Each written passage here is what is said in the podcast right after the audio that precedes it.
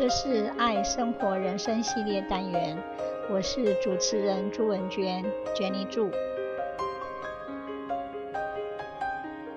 今天让我来谈一谈张爱玲的《金锁记》。《金锁记》是张爱玲的中篇小说，写于一九四三年。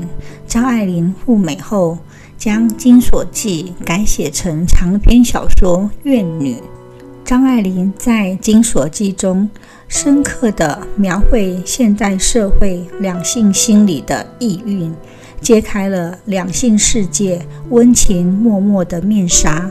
女主角曹七巧是张爱玲小说世界中唯一的英雄，她拥有着一个疯子的谨慎和机智，为了报复曾经伤害过她的社会。他用最为病态的方式，随心所欲地施展着淫威。她是一个小商人家庭出身的女子，她的大哥曹大年逼她嫁给大户江家残疾的二少爷，一个骨劳病人，让七巧欲爱而不能。七巧家世卑微，她在江家没有少奶奶应有的地位。处处被人瞧不起，就连丫鬟小双都敢轻视她。七巧没教养，说话换季，使得她在江家的地位每况愈下。最后，七巧索性像个疯子一样，在江家过了三十年。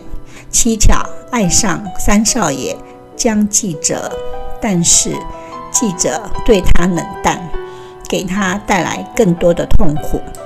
他教女儿，男人都碰不得。最后，他的性格终于被扭曲，行为变得古怪。他破坏长白的婚姻，不断侮辱儿媳。他因为嫉妒长安，也不让他结婚。曹七巧的情感自幼一直被控制着，于是。他产生了对爱情、家庭及儿女等观念的扭曲。他唯一的信念就是金钱的枷锁。七巧最初寄托在记者身上的纯洁爱情、自由的向往，随着金锁而消散。他内心于是渐渐认可了黄金的锁，并将金锁。靠在他的儿女身上。故事开始于三十年前的上海，一个有月亮的晚上。曹七巧背负着对金钱欲望的宿命，使他余生凄怆，甚至被逼至疯癫痴狂。他的命运是那道始终放不下、解不开的新的枷锁。渐渐的。也就只成了金的枷锁。许多事都是一体两面的，那些身不由己的存在，是宿命开的痛苦的玩笑。开麻油店的姑娘，却嫁进了富有之家，看似翻了身，然而幸与不幸，往往只有一线之隔。曹七巧。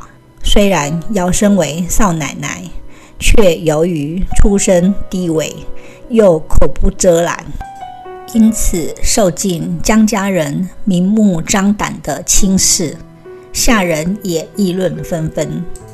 七巧曾是渴望爱情的，嫁了残疾的二少爷，欲爱不能，只好将满腔对爱情的憧憬移情于三少爷。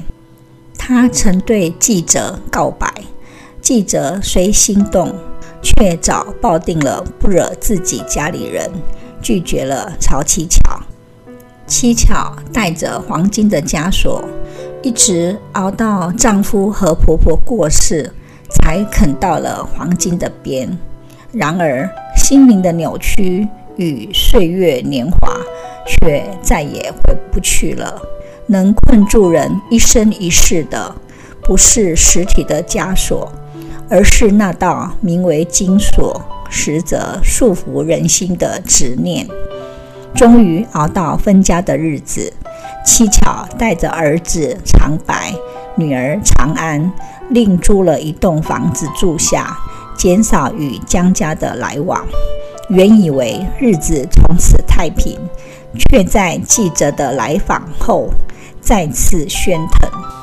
七巧以为记者还爱着他，没想到。他竟然诱骗他卖田来买他的房子，最后的一点温柔被扼杀了，留在心底那美好爱情的回忆幻灭的荡然无存。此时的七巧灵魂彻底的扭曲了，他那病态的心灵使他癫狂，甚至连亲人也嫉妒，见不得好。他处处提防着人们要他的钱，对于金钱的执着却牢牢困住他的心。三十年的前后，月亮依旧高挂在夜空，看尽人生的苍凉，嘲笑昏执的愚昧。三十年流转的月色，模糊了眼眶。只有深埋心底的画面，仍历历在目。何时能解得了心里的那道锁，放下贪嗔和痴怨呢？或许只剩淡然，如同远方天边冷冽的月色，不疾不徐，不浓不烈，放下了，看淡了。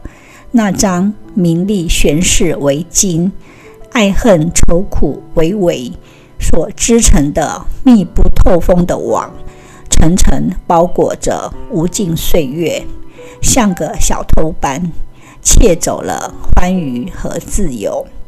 蹊跷无法顿悟的是，在心灵清净的瞬间，心之枷锁。纵使诚如金银铜铁般顽抗，也会在无形中自然的瓦解。谢谢分享，拜拜。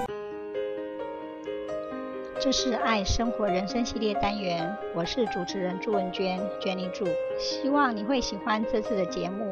我们下次见，拜拜。